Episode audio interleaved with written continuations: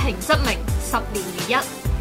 My Radio 將於二零一七年八月十八日喺紅磡海逸皇宮大酒樓舉行十週年台慶聯歡晚宴。門票為港幣三百八十蚊及一千五百蚊兩種。我哋已經準備咗精彩節目同豐富獎品俾大家。有興趣嘅朋友請留意 My Radio 最新嘅公佈。翻到嚟澳門街，好啦，又係我同阿森哥、昌哥哥同阿森哥。誒、我呢哋個係懷舊心，係懷舊心，咁就誒、呃大家請誒冚、好棉被，開着冷氣，咁啊好舒適地着住睡衣喺床上邊，開始聽我哋嘅懷舊新節目啦。係啦，安睡系 列。森哥助你入眠系列係啦，咁啊講我哋講下啲懷舊嘅。但係今日呢個題目講出嚟真係唔好瞓嘅喎，就誒、就係都係我哋舊老餅聽落都應該幾硬耳下可能嚇。我哋舊城區好多鋪頭竟然排住隊執誒、笠，呃其實都執咗 十年嘅，但係而家唔係嘅係呢執法係唔同。而家嘅執法係唔同，都話啦誒永樂戲院之前個牛雜檔執笠，牛雜檔執笠唔緊要啊，牛雜檔做咗幾廿年誒、，你話賣嗰個牛哥嗰個賣係牛面嗰、春個，牛春哥咯係咪啊？係係係啊，跟住牛春哥執完粒冇幾耐，而家又輪到隔離啊牛牛牛婆啊，即是嗯又執粒啊咁啊豬軟骨牛婆啊。嗱咁講清楚啲先，喺誒、呃賭場嗰度咧，佢自己仲有個鋪嘅，但係聽講咧味道又相當唔同嘅，都唔都唔我唔嗯 confirm 係咪同一個老細。三三間鋪同一個招牌，三間鋪啲味道唔同嘅，嗯可能我哋食慣咗阿婆嗰個豬軟骨就比較正宗。嗯另外老店嗰度冇小食噶嘛，黑沙環嗰度有小食噶嘛。嗯啊，另外我唔知佢哋三間鋪係咪通嘅喎，因為你喺嗰個叫做講緊而家執咗粒嗰間正式老店啦，啊，嗯佢買到啲馬拉盞上面嘅電話，淨係得佢嗰間鋪嘅啫喎。以前買到嗰啲唔會有另外嗰兩間鋪嘅電話地址，冇宣傳嘅喎。係係咪通啫？真係唔知啦。人哋家族入邊嘅嘢，我哋又唔好問咁多係啊嗱咪？簡單嚟講就係執咗啦嗰間店啊。另外最緊要而家係執咗啦，啱啱好似六月十號嗯啊，執咗幾日。嗯，咁樣啊，呢集可能係變罐頭噶啦。我哋我哋出街嘅時候咧，可能大家都都已經係着緊棉唔襪係啊嘛，唔 係冬天落緊雪。已經係習慣咗哦，原來唔提都唔記得啊！原來牛牛以前喺嗰度嘅 咯，可能唔啊係澳門人好善忘嘅，你知唔知啊？唔係，我諗咧講翻咧大家嘅誒性教育書店先啦，好唔好啊？哦，嗰、個係啦。另外點解今日有呢個題目咧？其實係同牛牛執笠就冇關係嘅，因為牛牛執笠佢會再開啊，幫佢賣少少廣告啦，佢會搬去月華燒味隔離喎。哦佢係咁同我講嘅，但係我未見佢間鋪開工啊，唔嗯知開唔開得成。咁樣反而咧，呢、個題目觸發點咧就係、啊，澳門一間著名老書店嗯，啊，冇行過嘅都一定有聽過佢個大名張容記。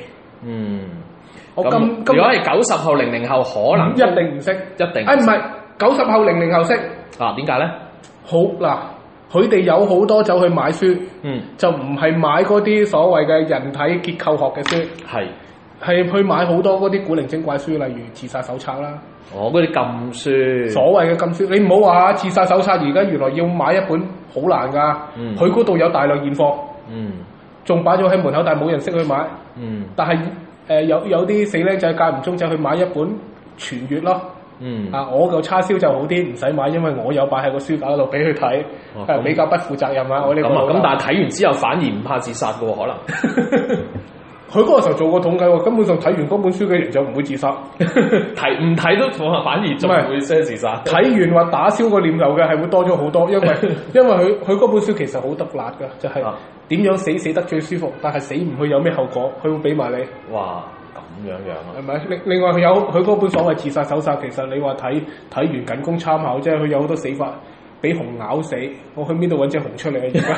而你家 咪跳落去二龍頭嗰度咯，俾狗咬死都難啦，唔好話俾熊咬死，係嘛？隻熊都唔睬你啊，唔 好食嘅你都係。 係我瞓下覺好過嚇。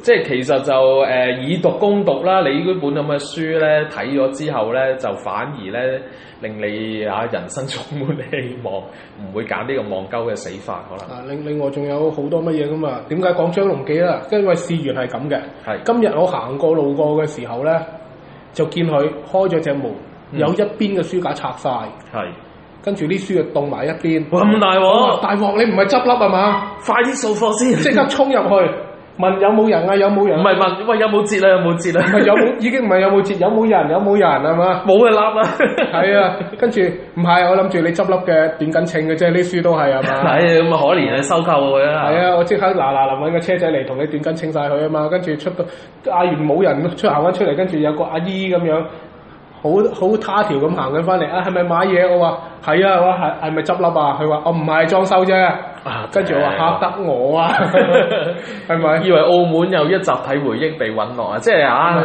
啲九十後、零零後你哋唔知道啦。即係啊，我哋啲阿叔咧，其實做僆仔嗰陣時候咧，想買鹹書咧係好難嘅。佢好似以前係澳門鹹書總代理嚟噶嘛，係啊所有書都係佢拆出去個公嘅全部係嘛，係係大啊，拆家嚟噶喎。係啊！以前以前澳門仲係好多報攤嗰陣時候都會有有啲鹹書賣嘅，但係佢咧嗰本《農夫門》嘅乜嘢係嘛？係啦 嘅別注版係嘛？係啦，但係咧你做僆仔去買咧有少少困難，一陣間買又見到啊唔知啊自己學校 miss 撞到好撚大鑊噶嘛。咁張容記就唔同啦，佢嘅地理優勢就係咧人影都冇隻一嘅類嗰條型巷。影，另外橫行你向前一行一截就唔知去咗邊啦。係啦，由誒、呃鬼佬嘅色情雜誌，香港嘅龍虎豹，至到去日本嘅色情漫畫，係一應俱全嘅。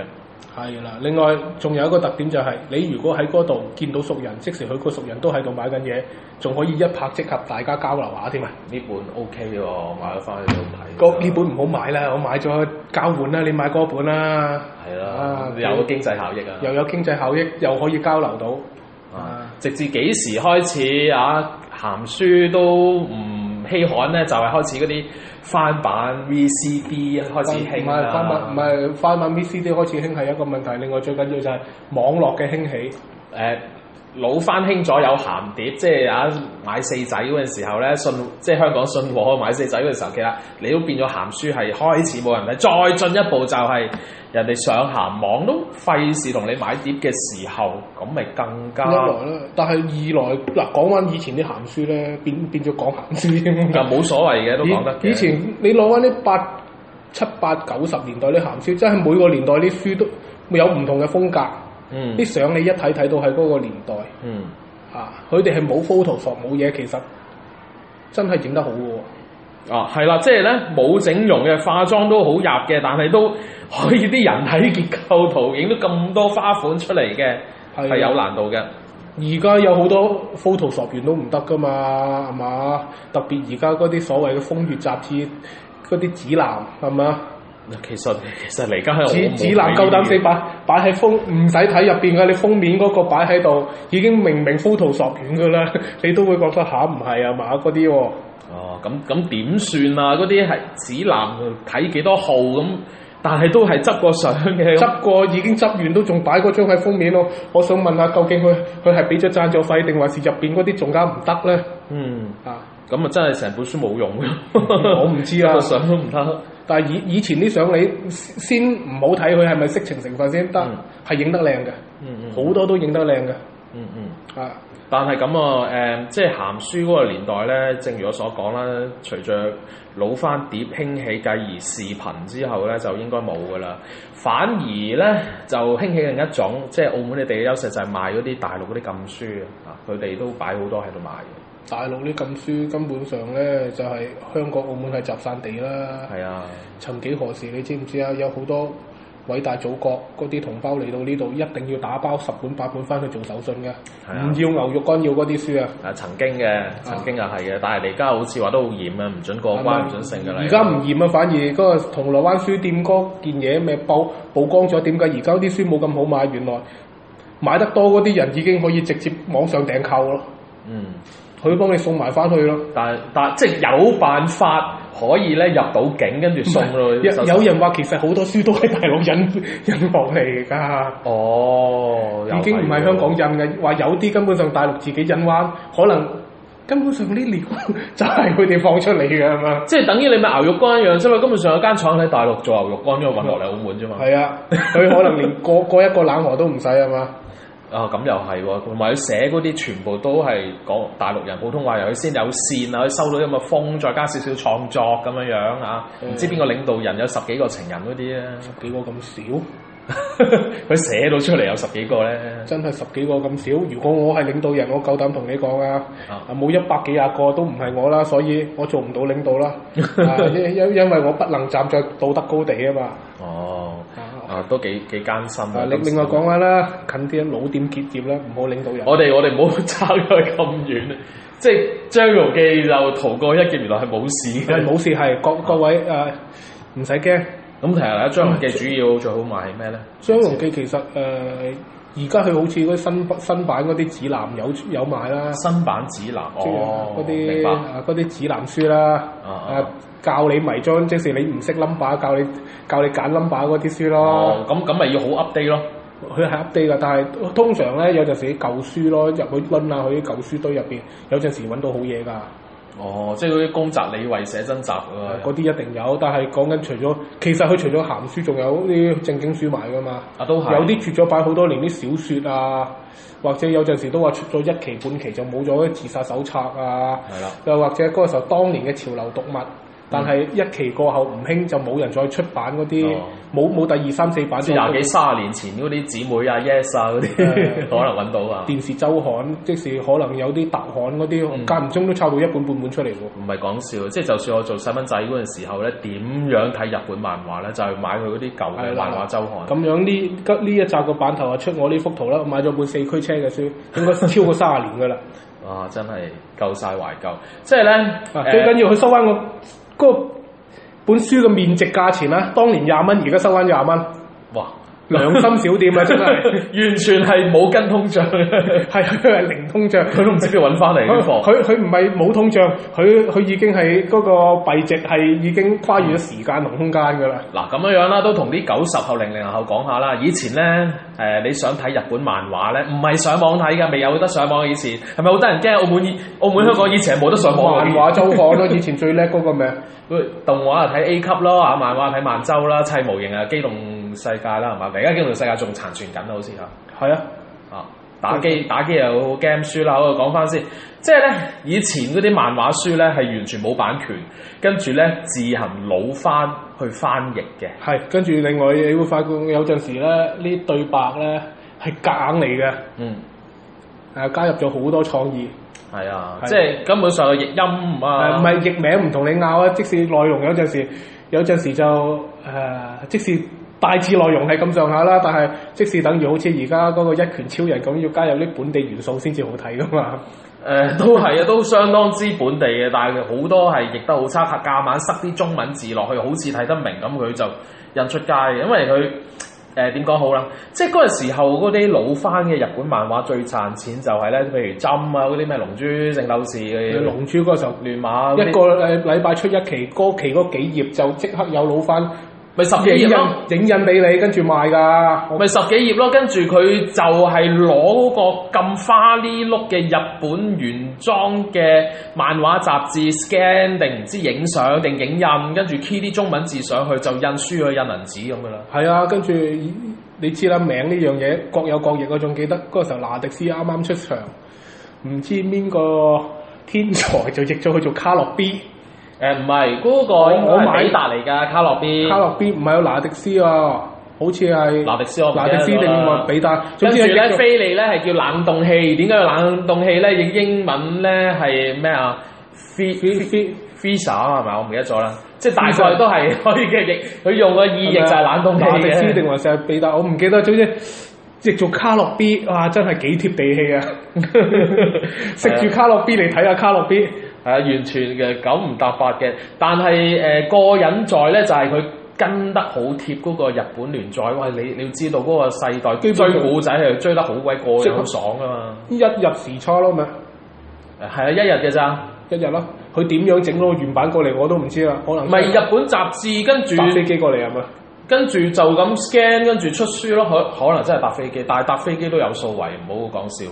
哇！好好鬼貴嗰個時候，即係你呢，你香港呢，出港漫呢，都要一 team 人又要畫又要剩，可能啊賣幾萬本、十幾萬本咁啊，佢好暢銷。喂，佢嗰啲真係印銀紙咁樣印印咗前半橛十幾頁咧，就係最新嗰匹龍珠，後邊咧就搞其他老花漫畫咁，啊擺咗一本書仔咁嘅十幾廿蚊係啊出嚟賣啦哇！。呢一節講下講下又差唔多咯喎。係咯啲老老店未喐過就變咗我哋懷舊啦。哦，唔緊要啦，我哋都係唉老餅嘢噶啦，好啦，咁啊下一節翻嚟再繼續啦。好，第二節翻嚟，唉，即係時光倒流啊，回到過去，翻唔到現實添啊，真係。回憶永遠都是美好的。係啊，即係老人家咧就會係啊，成日講啲舊嘢，唔識得講新嘢噶啦。嗱咁啊，繼續盤點下啦，仲有啲咩老店誒、近排炒咗皮啦，不如炒咗皮嗰啲就唔好講啦，因為都係舊城區，你行入舊城區，由街頭到街尾，唔係執咗粒就準備執粒，你睇得見佢執粒噶啦。我買開早餐嗰間餅鋪，以前一日就朝頭早誒六、點做到夜晚六點，做十二個鐘嘅。係而家係朝頭早六點做到十一點，係晏晝兩點做到四點，嗯即是叫做係咁以啊有得做啊做兩個俾你食啊！你哋唔中意食我直情唔交叉做添。咁最大原因就係根本上都半退休狀態啊。佢唔係半退休狀態，佢已經 又係嗰句啦。唉，其實開檔佢好多鋪頭揾唔到錢喎，嗯好似牛牛咁樣，我都話其實阿老闆你加價咪得咯，你三廿零蚊個飯，我都覺得你平，我食完我都覺得唔好意思喎，係咪先？係咯，你今時今日茶餐廳、啊老闆你三廿零蚊個飯咁平，我都唔好意思唔打包個翻去喎， 係咪啊？唉，咁啊，所以咪即係你你你無論物價啦，定係話成個風氣啦，你無論質量啦，定係話價錢啦，今時今日澳門都係完全劣化晒。另另外係啦，講下有咩執咗粒噶啦，啊豬腦面啦，過完年就執咗粒啦。啊，三盞燈豬腦面，誒跟住唔係喎，佢唔係匿咗去三盞燈嗰邊啲巷度咩？唔知啊，因為直情唔知佢去咗邊，淨係知間鋪已經唔係豬腦哦面。佢佢搬咗去嗰個咩度啊嘛，生果街中間嗰度啊咁嘛。我唔知，因為點解啊？豬腦面其實嗱，澳門誒、老澳門知係咩咩係豬腦面，唔使解釋噶啦。但係你會發覺嗰檔嘢好頂癮噶，好多人都係一年食一到兩次嘅，即係好似我嗰啲。係啦。你喺唔係嚟抄水錶係嘛？哦，誒誒，唔好理佢啦，佢唱歌一下，繼續講啦。哦，咁樣係啊，由得佢啦，我哋唔開門噶係啊，唔啦。 開門撳鐘啦， 敲門敲死佢啊！係啊，繼續講。嗰個豬腦面一年食一兩次嗰啲啦，另外有陣時都係啊你去啲士多仔有陣時買翻啲舊嘢，買藥煲嗰啲啦，嗯，啲沙瓦煲啊，你知唔知係邊啲啊知？道煲中藥嗰啲咧，知道知道你。個啱有陣時攞翻出嚟想煲嘢，其嗱講開煲藥又要講下啲嘢啦。係喎，其實你今時今日除咗淘寶買藥煲，你仲喺邊度買到藥煲？我真買係唔完知淘寶。買嗰啲電藥煲啊嘛，擺喺度啊倒擺擺晒去成個啱仔咁一撳電嚟，以前街市係有一種士多咧，專門賣嗰啲藥煲啊、衣架啊有有一支棍一個買碟啊有有個桶通一個倒出嚟，總之係一個圓形嘅嘢叉有兩支棍嗰只傳統藥煲咧，係咯係咯而家都冇乜地方有㗎啦唔。係咯，澳門連買個藥煲都我都諗唔起喺邊度買，唔係講唔笑。係啊，你係買到藥煲，但係你想要翻嗰啲帽啊嘛，你一定要去啲舊鋪嗰度，跟住嗰班友仔可能同你講哎買埋呢兩個帽㗎啦，執笠㗎啦，哦你要唔要買多兩個嚟扎下袋啊？哇，咁即係真係啊，絕版珍藏喎、啊，你知啦，我哋嗰啲自小體弱多病啊，食慣咗嗰只煲煲出嚟嘅味道。嗯另外唔係講笑喎，而家好多人真係就咁用啲不鏽鋼兜嚟煲中藥，啲人話會食死人嘅喎。但係好多人係咁煲緊嘅喎。唉，難聽你講句，而家煲湯都係攞啲電煲嚟 煲湯，貪方便。係啊，而家誒我以前都喺屋企堅持用瓦煲嚟煲湯啊嘛，係而家都唔得啦。啊！你抌晒啲料落去，拍個掣就閃人咯，跟住佢響就有得飲啦。咁你你你唔個係夠晒懶啊嘛，真係。瓦煲就誒、呃其實係有佢嘅好處嘅，就係冇咁易黐底嘅。係，但係咧難處咧就係、清洗麻煩啦，嗯，第二就係倒出嚟嗰下麻煩啦，佢始終係一個、有啲叫做乜嘢渣口型啊，嗯，一定要刮刮到最尾嗰啲倒出嚟，一倒啊寫到四圍都係嗯啦，呢啲傳統智慧唔及現代智慧嘅地方咯。嗯，啊！我我又唔明點解冇人將個瓦煲做翻到現代呢煲咁嘅形狀出攞出嚟買搏一搏咧？係。頭先講到啦，即係嗰啲買嗰啲沙煲罌罉啊，買碟啊，買衣架啊，其實唔知點解以前嗰啲街市咧，硬係有呢類咁嘅雜貨鋪嘅，而家都誒買少唔見使少。街市都話，我講士多嗰集係啦，啊出咗街嘅節目啦，都話舊城區你啲士多入邊，你好多估唔到嘅嘢，佢都有得賣噶嘛。嗯，啊，總之你屋企有需要嘅嘢，佢都有辦法俾到你。而家就唔得啦。而家而家都俾啲連鎖嘅超市取替晒，或者真係好撩楞嘅，你索性上淘寶買啊！啊，淘寶係啦，但係有都話啦，童年回憶之餘就真係同埋以前咧嚇、啊士多可能有啲嘢順便做埋米鋪，永遠咧都養只貓喺度捉老鼠嘅。啊，跟住嗰只貓係吉祥物嚟噶嘛。係啊，你真係可以順便幫襯買支豉油兼撚下貓噶嘛，係咪先？啊，養只貓或者養只狗啊嘛，只狗好醒目噶嘛，有人入嚟會掉尾，跟住俾你摸兩下，啊，跟住叫阿老闆出嚟做生意，哇係幾啦，開心啊呢啲！咪咯，嚟家嚟家都都唔都唔見呢類咁樣樣，變成間啡粉啊！啊即係已經時移世嘅。你話舊城區呢類咁嘅士多都滅絕埋，即係已經係完完全全成為回憶啦。以前可能話啊，你新地方嘅超市、便利店，去翻舊城區都仲見到呢啲，嚟家見都見唔到啦。見都見唔到啦。另外都係啦，誒、舊城區入邊好多，其實點出嚟就一定有嘅，但係有陣時你唔特別提，你又醒唔起佢唔見咗。都話係啊啦，係啊豬腦面唔見咗，其實唔知㗎。我哋我日日喺嗰度行過都唔唔會留意豬誒，啊我想嗯講腦佢面而家搬咗間鋪，但係咧成間鋪嘅 feel 咧同原本間鋪係差好遠㗎啦。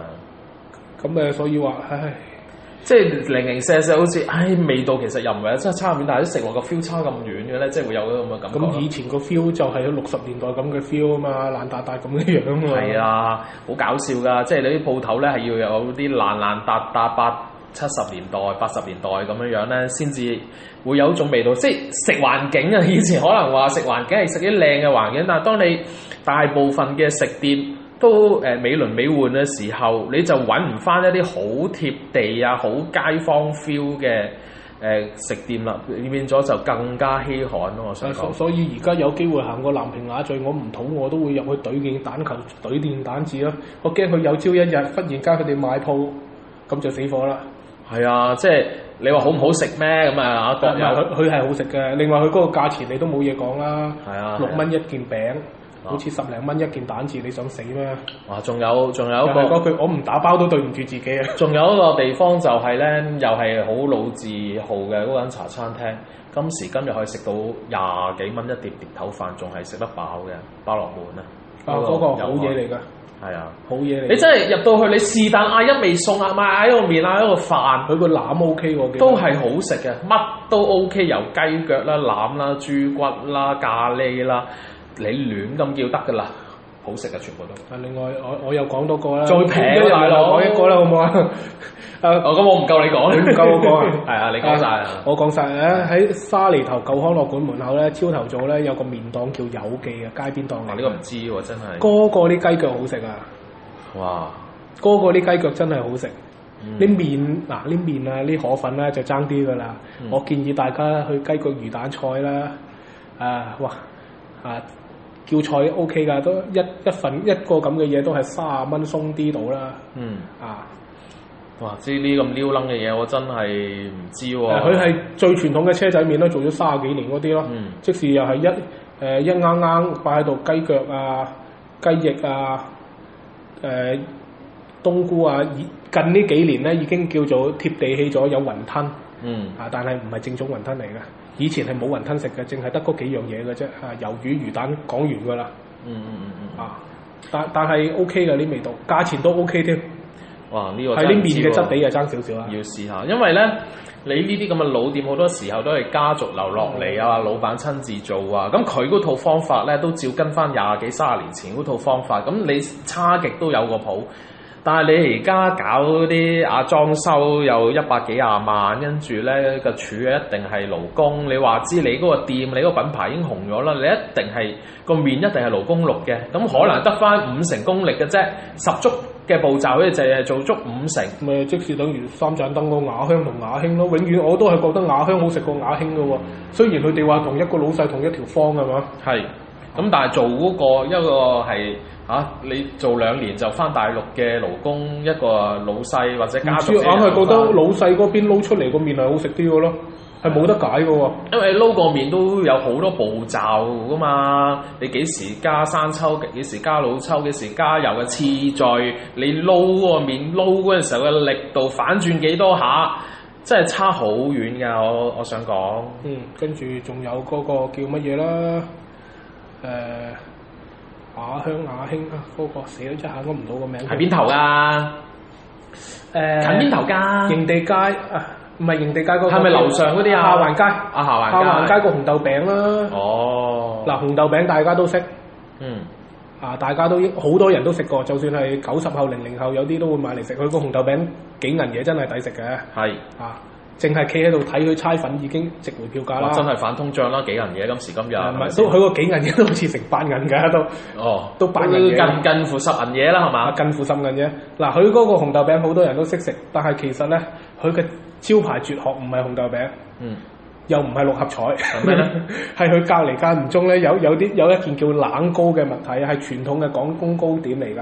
係。而家應該我諗省港澳差唔多得佢話，江湖傳聞話得翻佢一條友做㗎咋，哇！咁搞笑。就係、一件兩件三角形切咗嘅蛋糕夾住一紮糖啊、椰絲之類嘅東西啦。誒、咬落去嘅蛋糕咧，咬落去嘅質感就唔睇落似蛋糕，食落就似比較硬嘅馬拉糕，嗯。啊唔係比較硬嘅黃金糕啊應該係，哇！咁撩楞啊！咁誒係偏甜嘅。哇！你講呢啲我全部都未食過。係啊，又係嗰句，佢嗰嗰係個阿叔，佢話得閒就做兩底出嚟賣下嘅啫，唔係成日有噶。 即係佢當娛樂噶咯喎，唔係諗賺錢啊！ 咁如果講賺錢嘅就唔使買嗰啲啦，佢佢嗰度好似有賣埋六合彩啊，有咁嘢。另外佢嗰度係批發有麵啊，有乜嘢噶嘛？有哦，批即係有工廠做麵嘅可能。佢嗰度本身係做麵嘅，啊佢佢嗰啲乾麵買都 OK 噶，嗯，都 OK 噶。其實呃如果你係即使唔係擺太耐即刻食嘅咧，係買啊舊城區咪有好多呢啲咁嘅麵店咯，自己自己打麵自己攞出嚟賣。哇即使唔係公仔麵嗰啲哦嗯但係儲存係一個問題啊，雪過又唔好食，擺得耐又會變。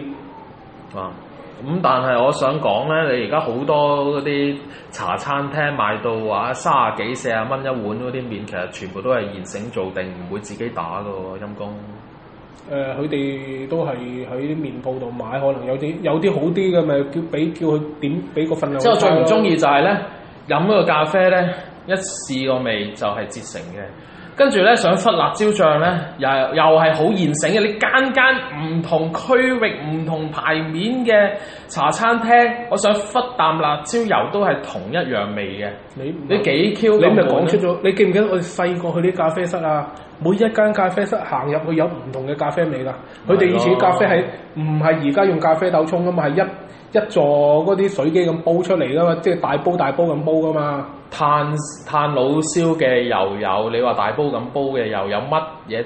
但係以前任何一間咖啡室，佢哋自己個咖啡都係唔同味嘅，但係唔會差嘅。但係佢大粒，就算就算都係大烹咁煲出嚟，都係好飲嘅。唉，即係你話用機炸嗰啲都已經好啲嗱啊！我我唔係想當年，因為我本身唔係好飲咖啡嘅啫。但係如果用翻以前咖啡啲味道同而家啲所謂嘅高級咖啡豆嚟比咧，真係而家嗰啲冇得比咯。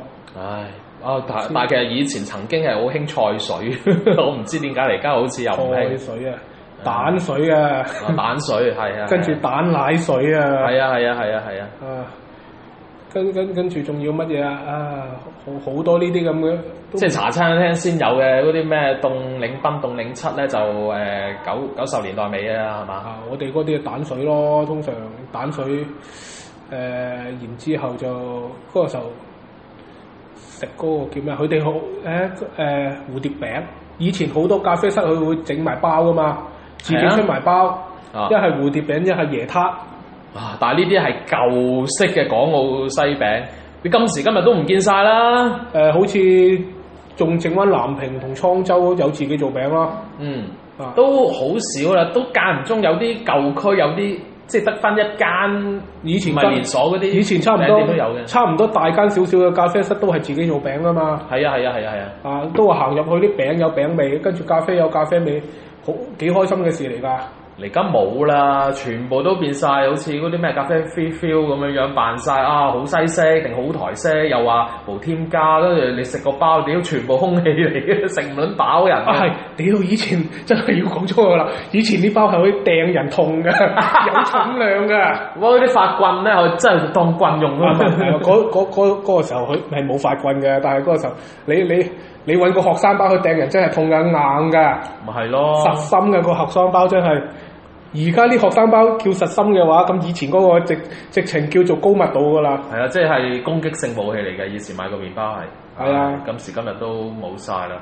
誒咁啊，啊不如咁啦，阿森哥，你做少少功課咧，即係盤點下呢啲老澳門味道，但係今時今日咧仲可以食到嘅。咁我我哋開個 list 出嚟，即係逐個。唔係講緊今日係嘛？今日呢節又差唔今多日。係啊，今日完㗎啦。另外一集啦，咁咁又開期啊即票，係叫做咩啊？誒，仲可以食到嘅狗活嘢活化石食店咯。啊啊！活化石係啊，因為可能食埋呢年又執得一間得一間嘅啦嘛，呢啲澳門先至有嘅味道，你去其他地方都冇嘅隨時。即係好多都係咁係啦啊，都話啦嗯牛雜檔而家羊肉係咪冇做咯？行過幾次都唔見佢開工。哦都唔知係咪我執咗粒喎我唔係住嗰頭 少少。我唔係住嗰頭，我我連續幾次特登行過，就係想去食食啖牛雜。啊難聽啲講句，你喺澳門想食翻廣東菜都好撚難。你俾晒嗰啲咩誒酸辣粉啊、冒菜啊、韓燒啊、日本拉麵啊、扮鬼佬咖啡啊，揾幾撈咖啡啊！你知唔知啊？執撚咗幾多啊？呢啲 菜而家有虎皮尖椒食啊，真係陰公。唉，真係陰公，係啊，所以就越嚟越難揾食噶啦。好啦，下一節我哋再下下一集啊，下一集我哋再講過啦。好啦，拜拜。